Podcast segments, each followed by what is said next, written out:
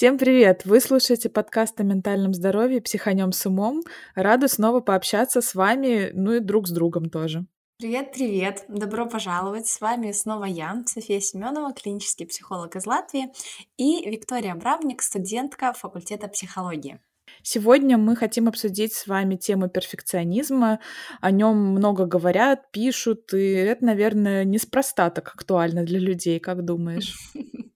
Да, мне эта тема близка лично и профессионально. Часто она маскируется под одержимостью работой, тревожностью и такой неутомимой страстью к чистоте. Но, проще говоря, перфекционизм многолик. Прежде чем мы начнем, дорогие слушатели, хотим напомнить вам, как важно подписаться на наш подкаст, где бы вы нас не слушали, а также на YouTube есть возможность поставить лайк выпуску. Это продвигает в массы наши труды. И, конечно же, пишите свои комментарии, вопросы, обратную связь и подписывайтесь на нас в Инстаграме, ну и везде, где только можете. Будем очень-очень вам благодарны. Да, в этот раз хочу начать с такой необычной стороны, не с теории, а с такого жизненного вопроса.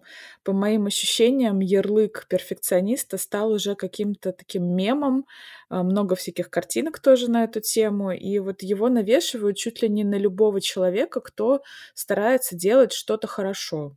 И знаешь, как, ну, как будто бы как все из научной психологии перекочевывает в популярную, начинает mm-hmm. использоваться и по поводу, и без. Ты такого не замечала? Ну вот знаешь, наверное, я понимаю, о чем ты говоришь, и я думаю, это вполне возможно, и это точно есть. Но я, наверное, вижу все еще другую сторону. Мне сразу на ум приходит вот этот вот э, текст, да, что перфекционист недостаточно перфекционистичный. Видела, да, такой мем? Потому что, типа, ну, ты как бы считаешь себя перфекционистом, но ты недостаточно еще перфекционист. Да? Но в том плане, что, наверное, в моем есть... пузыре э, все еще слишком много этих идеальных историй, поэтому я и думаю, что об этом важно говорить, ведь перфекционизм на самом деле он очень многих э, замораживает, да, и может сделать из любого человека невротика, боящегося там сделать лишние какие-то движения и так далее. Ну да, возможно. А возможно, это такая легкая у тебя тоже профдеформация, кстати, о которой у нас тоже есть выпуск, да? Ну, то есть, ну, наверняка же к тебе много перфекционистов приходит э, в Ну да, да, я, я думаю, что это тоже, и плюс, э, видишь, я это распознаю, может быть, в чем-то, что открыто этим не является или открыто не презентуется под э, вот этим лейблом, скажем так. Ладно, видимо, без какой-то вводной теории мы все-таки не обойдемся. И вот такое определение предлагает наш любимый психологический словарь АПА. А, перфекционизм — это тенденция требовать от других или от себя исключительно высоких или даже безупречных результатов, иногда даже больше, чем требует того ситуация. Перфекционизм также связывают с депрессией, тревожностью, расстройствами пищевого поведения и другими проблемами ментального здоровья. Вот э, лично у меня, как у человека, ну, тоже склонного к перфекционизму, не, не буду скрывать, хм. это определение сразу вызывает э, уйму вопросов. Ну, например, высокие результаты — это какие? Чья как бы оценка тут э, важна для, для, для оценки высоты этих результатов. Да. Короче говоря, понятно ли что, что перфекционист стремится как бы к некой идеальной точке, а что это за точка такая, да? Где она? В общем, да. на помощь, София. Ну вот смотри, мне вот это то, что ты сейчас говорила, очень напомнило историю с нормой. Да, типа, а где же норма? Норма это так угу. сложно, это невозможно измерить. И мне кажется, здесь вот тоже что-то такое, да. Уточню, что часто перфекционизм идет рядом с такой ригидностью мышления, да, то есть это отсутствие гибкости, способности подстроиться под ситуацию и почувствовать, да, вот где я достаточно я делаю, а где я в перебор ухожу, например. Можно еще сказать, что это такие действия без соблюдения баланса. И на самом деле человек, у которого уже это приобрело какую-то определенную форму, да, ему достаточно сложно здесь ну, почувствовать и разделить, что да, вот тут э, я делаю слишком много, например, или это несоизмеримо реальности. Поэтому, я думаю, здесь ну, нету шкаломера какого-то, да, термометра, где мы можем измерить, там, приложить свои действия туда и понять. Э, это очень индивидуально, но всегда я призываю к тому, чтобы свериться с реальностью. получается, эту шкалу устанавливает каждый перфекционист э, сам себе. Я, например, часто задаю вопрос, ну, в терапии, да, о том, а чем вы платите за то, чтобы это было так, да, или там, есть ли у этого какая-то цена и так далее. Если мы, например, говорим про работу, mm-hmm. и, предположим, там человек говорит, я там не заканчиваю с работы в 5 вечера, я работаю до 3 ночи. И обычно я так всегда работаю, потому что надо сделать идеально, да, потому что я хочу сделать лучше всего. Я не могу успокоиться, не могу уснуть, пока не сделаю. И так я живу там вот 2-3 года, сколько я работаю на этой работе. И, например, человек объясняет это тем, что ну я хочу вырасти по карьерной лестнице там или еще что-то, да. А, то есть, ну, какая-то есть вот тут, тут вот штука, да, мы можем увидеть, что вот а, не похоже это на норму. Я еще сейчас задумалась, ну, в контексте учебы, может быть, такой пример приведу. Угу. То есть, если взять двух студентов, и оба они стараются, допустим, какой-то предмет сдать там на десятку, да, на наивысший балл, но у одного, допустим, мотивация такая, что у него, допустим, нет денег платить за учебу, поэтому для него важно, э, допустим, получить вот эту хорошую оценку, потому что иначе он, там, допустим, не сможет продолжить учебу, а для другого это просто вот какой-то пункт, что у него должны быть там, ну, грубо говоря, все десятки. А, да. В обеих случаях это что-то про перфекционизм? Или все-таки вот первый случай, когда есть какая-то еще другая мотивация, там вот это вот финансовая, ну, может быть, еще да. какая-то, это все-таки уже что-то про другое? Ну вот а, смотри, э, есть несколько видов перфекционизма вообще в разных исследованиях и у разных а, психологов или ученых мы можем найти разные названия для перфекционизма. И один из, одно из них подразделений – это здоровый адаптивный э, перфекционизм и деструктивный, патологический. Да? И вот в этом случае, который ты пример привела, он хорошо отражает, что вот один студент, ну, он вынужден подстроиться, он вынужден условно не спать до трех часов ночи, mm-hmm. учиться, да, что-то делать. А в другом случае у человека какая-то другая мотивация лежит в основе. И там мы уже mm-hmm. столкнемся с а, ошибками мышления, а, с проблемами когнитивных установок и так далее. Но я думаю, об этом мы позже немножко mm-hmm. поговорим. Ну да, просто мне так пришло в голову, что получается, что вот критерий понимания степени своего здорового там или нездорового mm-hmm. перфекционизма это вот не только то, что ты стремишься к какому-то суперскому результату, а и то, как ты отвечаешь себе на вопрос, для чего тебе это надо, какие вот э, ответы приходят да. в голову. Ответы mm-hmm. очень важны, и здесь очень важна вот эта рефлексия, почему я это делаю, что я чувствую при этом и так далее. Мгм. Да, знаешь, мне кажется, что многие перфекционисты могут нам сейчас сказать, мол, а что такого плохого в том, что я хочу хорошо делать свою работу или хорошо выполнить какую-то Мгм. задачу. Это, мол, вы все тут лентяи, пофигисты, что вы к нам пристали. Э, Так вот, где тогда грань между каким-то естественным, здоровым желанием хорошо сделать э, какую-то задачу и вот этим нездоровым перфекционизмом? Как ты сама при работе с клиентами понимаешь, что тут вот, ну, попахивает таким не очень здоровым перфекционизмом? Мы уже какую-то часть э, Да. упомянули этого ответа на этот вопрос, но, может быть, ты еще что-то хотела бы добавить? Ну вот именно так и говорят люди, как ты описала выше, да, что а что тут такого плохого? Часто люди не видят вообще за этим проблемы. Очень редко, когда человек приходит, например, на терапию и говорит, а у меня проблемы с тем, что я перфекционист. Это очень редко. А иногда такие люди себя ощущают незаменимыми в работе, в рутине, в других обязанностях. У этих людей чаще есть проблемы с делегированием. А, они могут сталкиваться с ощущением неблагодарности за свой труд, за старание. Да. Но часто это начинается с вопроса о том, э, чем нужно заплатить за вот эту идеальную картинку, за идеальную чистоту в доме, например, да, за идеально сделанную презентацию, какие есть у этого минусы, побочные эффекты и так далее. И часто человек а, сам даже до конца не понимает, чем он платит угу. за то, чтобы все было идеально, чтобы неровное сделать ровным. Вот это ощущение неблагодарности, наверное, связано с тем, что человек сам себе ставит вот эту задачу, сам себе ставит планку, как хорошо он ее должен выполнить, но от него никто не ждет этих идеальных результатов, соответственно, ну, его особо и никто и не благодарит за то, что он там э, в лепешку разбивался, да, всю ночь что-то делал, да. потому что, ну, как бы он сам это себе придумал. А, да. абсолютно точно. И видишь, в работе мы это как бы видим более ярко и четко, но на самом деле а, человек может быть а, перфекционистом и дома. Но это может быть просто в материнских обязанностях, например, или в каких-то других вещах, в отношениях и так далее. И человек может ожидать, что все должны делать так например. Да, и вот здесь есть вот это отрыв от реальности, когда мы додумываем, что от нас чего-то ожидают, или когда мы фантазируем, потом у нас включается такой процесс а, когнитивной руминации, когда мы думаем одну и ту же мысль много-много раз, да, и мы придумываем уже ей другую интерпретацию, другой смысл.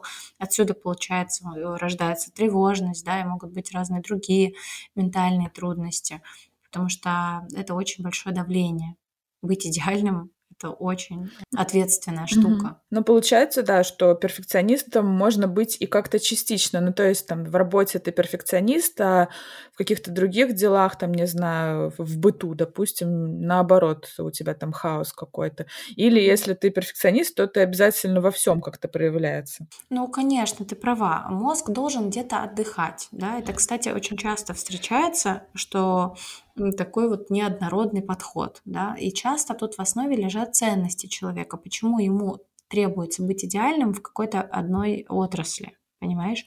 Это также, кстати, как с тревожностью. Иногда тревожные люди тревожатся за что-то одно, например, за безопасность, да, или за здоровье, вот какой-то пунктик определенный, вот они о, о чем-то очень сильно беспокоятся и стараются, чтобы там все было там четко, да, а где-то в другом месте э, их э, психика расслабляется.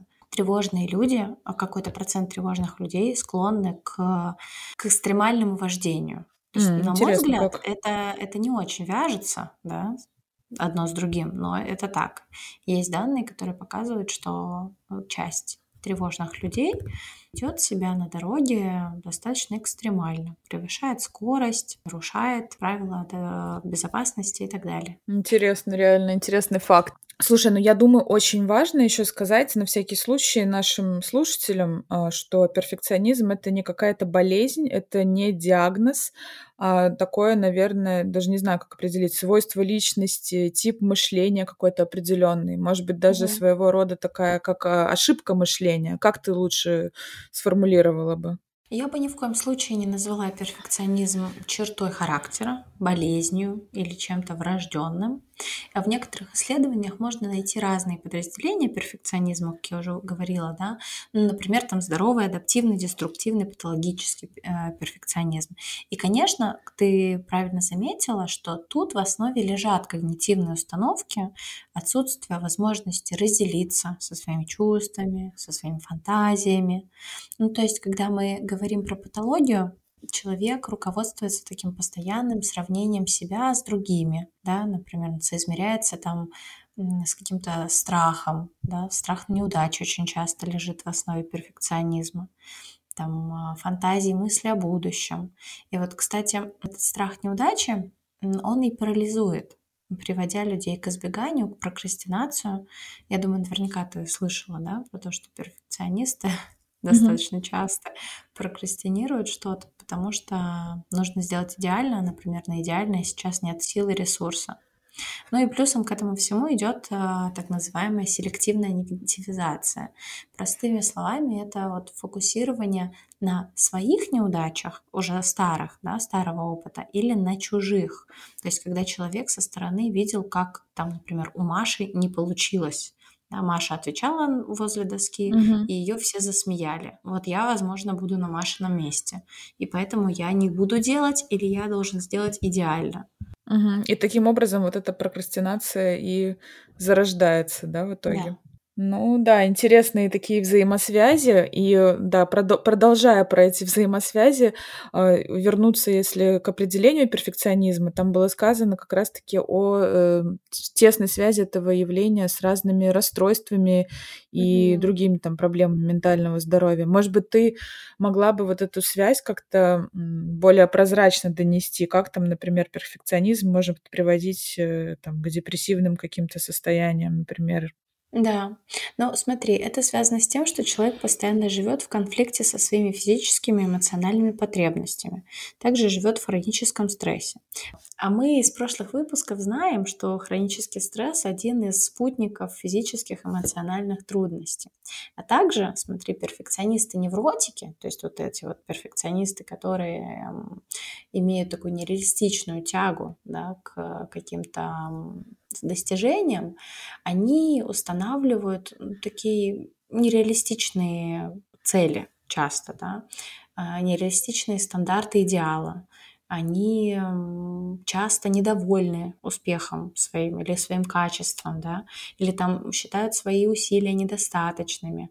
И также вот этот страх оказаться не самым лучшим, а вот каким-то таким посредственным, удовлетворительным, он тоже доставляет большое беспокойство, да, является так серьезной причиной стресса.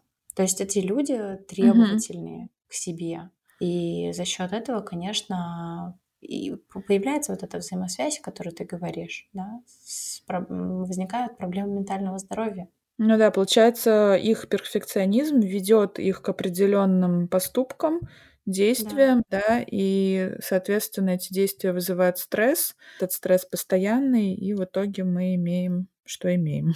А как вообще развивается перфекционизм? То есть мы уже упомянули, что это не что-то, с чем мы рождаемся. Вот. Кто-то наверняка скажет, что это просто он такой старатель, это природа родился, хм. но ведь отношение, допустим, родителей к успехам или неуспехам ребенка в детстве тоже играет какую-то роль. Да, я, я попробую как-то вот развернуто объяснить, это отношение со своим взрослым и с внутренним критиком. Да, перфекционизм может развиваться в нескольких случаях.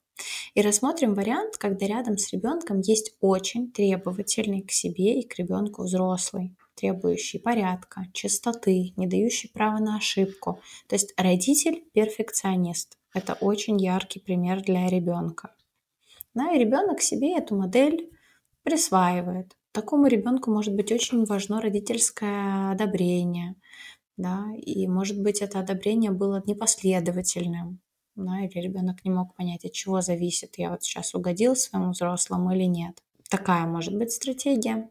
И еще может быть противоположная модель, когда рядом инфантильный взрослый, беспорядочный, очень хаотичный, ребенку требуется такой островок безопасности, прогнозируемость, четкость, ясность, и он выбирает вот эту модель поведения.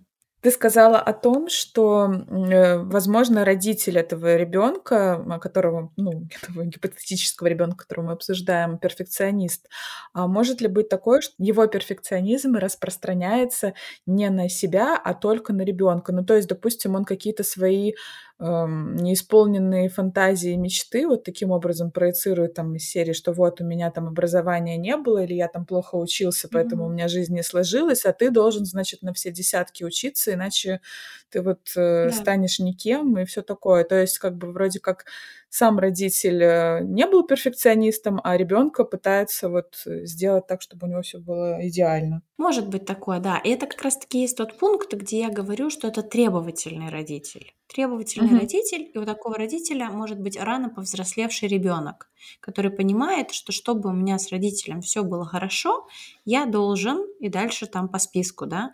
Но важно понимать, что э, вот это отношение с родителями, они очень часто переходят в другую модель отношения с начальником, отношения с партнером, с другом и так далее. Да, мои отношения с миром, так может формироваться вот эта стратегия. Да? Еще одна штука, которая очень сильно вредит, это сравнение родителей своих детей с кем-то другим. Да? Потому что здесь ребенок тоже понимает, я недостаточно хорош, со мной что-то не так, значит, я должен стараться лучше, чтобы и дальше там может быть разное. Да? То есть родительское одобрение оно зависит от достижений. Меня любят, когда я удобный, определенный, когда я успешный и так далее. Да? Или, может быть, это вот, как я уже сказала, что-то непоследовательное. Родитель сегодня хвалит, завтра не хвалит. Это как раз-таки есть черты инфантильного родителя – который идет, сам ведет себя как ребенок. Ну, знаешь, кстати, насчет вот этих сравнений, может быть, кто-то с тобой захочет поспорить, ну, я поиграю эту роль, да, что из серии, что, ну, окей, как это вот я не буду своего ребенка ни с кем сравнивать, но ведь ему все равно придется столкнуться с этим сравнением в жизни, там, когда он будет э, поступать на учебу, там, вот эти рейтинги какие-то, или там на работе, там, кто получает премию mm-hmm. за какие заслуги, то есть почему бы ребенка вот прям прямо вот э, чуть ли не там с пеленок не готовить к этому и не сравнивать его, чтобы он был как бы подготовлен к реальности. Ну, тогда, в принципе, пускай э, партнеры сравнивают друг друга. Я думаю, это не укрепляет отношения. Мы можем себе такое представить, что на постоянной основе нам там муж или жена говорит, что, слушай, там вот сосед сегодня там вот это сделал, у моей подруги там вот это произошло дома и так далее, и так далее это обесценивает сами отношения. Но просто проблема в том, что взрослые чаще всего не переносят эту стратегию на свою жизнь. Да, и вот такая парадигма, как ты сказала, да, а что он же все равно с этим столкнется? Он столкнется с этим во внешнем мире. Если он во внутреннем мире, в своем, в своей базе будет понимать, что я классный, я достойный, он будет mm-hmm. искать ситуации, где он заведомо будет сможет поставить себя более ну, выше, да, чем другие, будет э, более безопасно стремиться к чему-то такому высокому за счет собственной мотивации, а не за счет внешней. Слушай, ну ты сказала по поводу того, что давай сравнивать партнеров. Мне кажется, что такие люди зачастую так и делают, и с партнерами тоже это делают. Мол, mm-hmm. посмотри, там, там ну, твоя думаю, подруга что... какая худая, а ты вот что-то растолстела, и вот эти вот все вещи. Да. Ну, я думаю, что таких людей мы не переубедим не делать так, например. Да? Если мы берем политику того, что мы а, ребенка уважаем априори, и мы даем ему безопасность вербальную, физическую, и мы создаем для этого условия, то, наверное, у нас не будет возникать вопросов, почему я не могу чмырить своего ребенка, как мне нравится, ведь он все равно с этим столкнется где-нибудь. Э, хотя, конечно, это происходит от того, что взрослые сами не могут справиться со своими загонами какими-то, со своими страхами, что а как же он будет конкурентоспособным, если я ему сейчас не покажу там, да, как надо там и так далее, или если я не научу его отвечать или держать марку, условно говоря. Но это так не работает оно не происходит таким образом. Только из состояния безопасности, доверия, спокойствия ребенок может развиваться в такую лаконичную, уверенную в себе личность. Я еще сейчас подумала о том, что, ну, допустим, у ребенка там не будут все десятки, или он не будет знать какие-то определенные предметы так идеально, да, там будет э, знать только какие-то другие. И зачастую это, наверное, больше, ну, вообще не говорит о том, что он не будет успешным, а больше про то, что мне кажется, что есть какие-то родители, которые своих детей используют в качестве какого-то трофея, типа вот, а мой ребенок там вот то-то, то-то, то-то умеет, и вот у него такие оценки и так далее. То есть это даже не про заботу о достижениях ребенка, а ну вот больше даже какую-то свою самооценку за счет этого поднять. Конечно, и, к сожалению, это происходит даже с очень маленькими детьми которые еще не ходят в садик и так далее. Мой ребенок умеет то, мой ребенок сделал это, а твой ребенок там делает это или вот это и так далее. Это, ну, к сожалению, да, так происходит. Ну, по итогу-то как воспитывать ребенка, чтобы он во взрослом возрасте не стал заложником такого нездорового перфекционизма? Это моя любимая часть. Много уже я озвучила ну, в предыдущем нашем да, разговоре. Ну, Мгм. растить в принятии, давать ребенку столько времени, сколько ему нужно, не торопить его, воздерживаться от критики. Последнее тут, в принципе, решающее, да, э, давать пачкаться, ползать, где он хочет, быть рядом, быть таким надежным островком безопасности и понимания. А, конечно, у вас не получится идеально, и это нормально. В какой-то момент, может быть, вы повысите голос, в какой-то момент еще что-то произойдет. Это в порядке, вы живой человек. Я обращаюсь к родителям, которые даже слушают. А, важно mm-hmm. понимать, что ребенок живой, да, он развивается, он интересуется разными вещами, и конечно, там, жизнь с ребенком не может быть такой, как без него. Ну, в плане, что у ребенка разное видение со взрослым мира, да, если мы говорим про какую-то чистоту, например, или идеальность, а, то ну, это, это не будет прежним. С этим нужно смириться. Да, я немножко снова побуду твоим таким оппонентом в виде наших э, потенциальных слушателей, да, и уточню про вот это вот воздерживание от критики. То есть, опять-таки, а как тогда ребенку понять, что он что-то делает не так? Или вот опять-таки он там вырастет, и если ты его к этому не подготовишь, то, то он тогда тоже будет плохо воспринимать критику. Ну, допустим, он там, не знаю, постоянно там неуклюже как бы разбивает что-нибудь или разливает, да, как-то вот э, Э, что ему не говорить ничего там. Ну, то есть это, мне кажется, у многих людей э, граничит э, вот это воздерживание от критики с какой-то вседозволенностью, что, значит, ребенку все можно, он тут будет просто круглые сутки на ушах стоять и так далее. Угу. Ну, смотри, может же быть совершенно разный посыл, да, так же, как и не очень классно критиковать вообще кого-либо да, но можно, например, говорить о том, что ты видишь или замечаешь. У этого может быть э, более доступная, понятная форма. И плюс ко всему мы можем говорить предметно о разном возрасте детей. Например, если это ребенок двух лет, он все разбивает, у него все разливается, ну, come on, это нормально. У него угу. может быть не, не развита мелкая крупная моторика, он может плохо чувствовать свое тело, он развивается, и это в порядке вещей. Но может быть такая ситуация, что, например, родитель не дает ребенку кушать самому, а только кормит его с ложки. И что тут происходит? Тут происходит гиперопека и как раз-таки вот э, потакание этому своему внутреннему э, перфекционисту, который просто не дает ребенку быть ребенком, развиваться и так далее. Это, это нездорово, да, или можно mm-hmm. дать ребенку есть самому и все время говорить, вот у тебя все падает, вот у тебя все криво, вот все мимо рта, вот это и есть критика, которая отравляет ребенку жизнь. А можно создать какие-то условия, чтобы mm-hmm. этим ребенком было легче убрать или делать это вместе и так далее. Вопрос, а, зачем нам это нужно? И почему для нас это так э, сложно. Ну, в общем, смотри, получается, что можем критиковать ребенка, потому что нам самим тут сложно. Это наш какой-то триггер, да, определенный, поэтому мы на это реагируем. А может, например, есть какая-то ситуация, в которой ребенку нужна помощь. Ну, я не знаю, предположим, это школьник там в третьем классе, который все время у него проблема там с тем, что он забывает что-то дома да, мы пофантазируем, раз мы это делаем с тобой все равно. Mm-hmm. И он, предположим, все время дома да. забывает там спортивную форму. И можно критиковать его беспощадно, да, что какой же ты там, не знаю, тупой, да сколько можно, да забывчивый, да вот тут ты, Маша, растеряша, там и так далее. Вопрос э, педагогически, это поможет нам в перспективе этому ребенку помочь? Вот, э, вот этот наш вот подход критикующий. Ну, я думаю, что нет. Да, там могут быть разные варианты, почему он забывает, или у него проблема с этим спортом, на который он не хочет идти, например, да, или там, может быть, у него вообще проблемы с ну, с фокусированием, да, с концентрацией или с чем-то еще. То есть, ну, критика не решает проблему, и это всем нужно запомнить. Это не в партнерских отношениях не решит проблему, не э, в поведении ребенка. Мы там не сможем найти э, причины и, соответственно, не будет решений. И это не поможет в будущем ребенку, ну, будучи уже взрослым человеком. Поэтому нужно искать какой-то другой метод. Можно говорить о том, что, слушай, я заметил там то-то и то-то. Давай вместе подумаем, почему так. Или мне не нравится, что там, когда ты кушаешь, оставляешь свою тарелку на столе. Пожалуйста, убирай за собой. Плюс я еще вспомнила, что чрезмерная критика, она же тоже вгоняет в стресс ребенка и ну и вообще любого человека, ага. чрезмерная критика как бы в стресс может вогнать.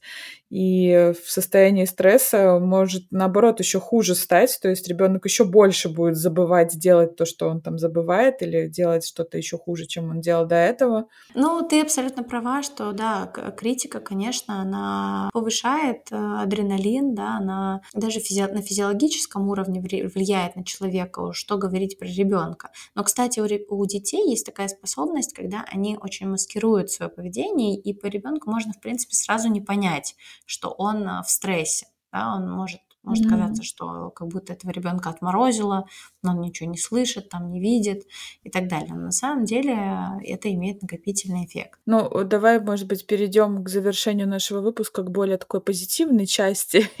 И я тебя спрошу, можно ли вообще до конца избавиться от перфекционизма? Или все-таки, даже если ты там долгосрочно работаешь с этим, а, замечаешь, что что-то все равно будет э, вылезать в каких-то триггерных для тебя ситуациях, если это вот тебе уже как бы свойственно?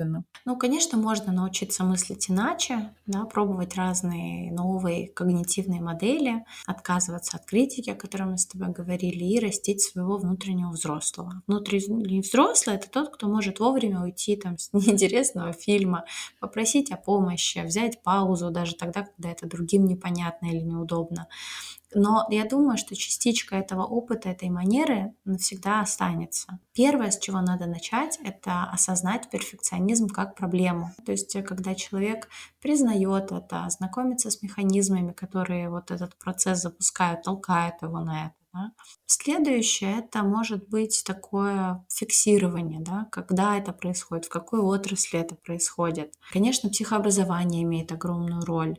Да, то есть это вот работа с этими когнитивными установками, с ошибками мышления, которые поддерживают структуру перфекционизма в целом. Да. Ну и немаловажно тут работа с самооценкой, с ценностью самого себя, с принятием себя, а, с принятием того, что мир не идеальный, в чем-то человек может быть некомпетентен и так далее, отказ от сравнения себя с другими.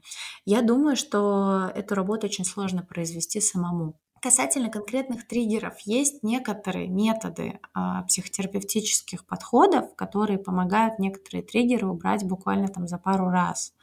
Да? Э, это могут быть какие-то очень узкие направления, да, ну, с чем я сталкивалась в своей работе, это, например, а, реакция на какой-то триггер в детском поведении. Да, ну, конечно, это связано с личной историей человека, но это также может быть какой-то свой собственный страх, который выходит именно таким образом, да, ну, чрезмерным контролем и вот внешним таким перфекционизмом, который, который позволяет как бы ситуацию сдержать, например. Поэтому если вдруг кто-то из наших слушателей понимает, что у него есть такая проблема, а, ищите решения, они точно есть. Ну и как обычно в завершении давай посоветуем какую-нибудь полезную литературу, есть ли у тебя что-то на уме. Могу посоветовать книгу «Ловушка счастья», автор Рас Хэрис. Он является активным участником, помогающим развивать терапию принятия ответственности. Книга про ловушки мышления, она наполнена разными практическими заданиями. Я очень часто эту книгу рекомендую. Она может помочь э, в разных направлениях, э, работая с перфекционизмом. И еще есть такая книга, она называется «Заставь его замолчать» а, как победить внутреннего критика и начать действовать, особенно для людей, у которых вот есть прокрастинация или избегание чего-либо. А, книга, кстати, очень интересная. Там не просто текст, а там картинки такие красивенькие. Супер, спасибо тебе большое за э, литературные рекомендации. Думаю, на этом мы можем уже закругляться. Надеюсь, для наших слушателей это был полезный выпуск. Они чуть-чуть больше разобрались э, в перфекционизме, его истоках и, и тем, как э, с ним можно и нужно бороться. Да, оставляйте нам свои комментарии, э, особенно если вы с чем-то не согласны. Нам будет очень интересно, и мы постараемся ответить на возникшие у вас вопросы. В общем, welcome. Да, мы всегда открыты для дискуссии. А, с вами был подкаст «Психанем с умом» и его ведущие София и Виктория. Всем пока-пока. Пока-пока.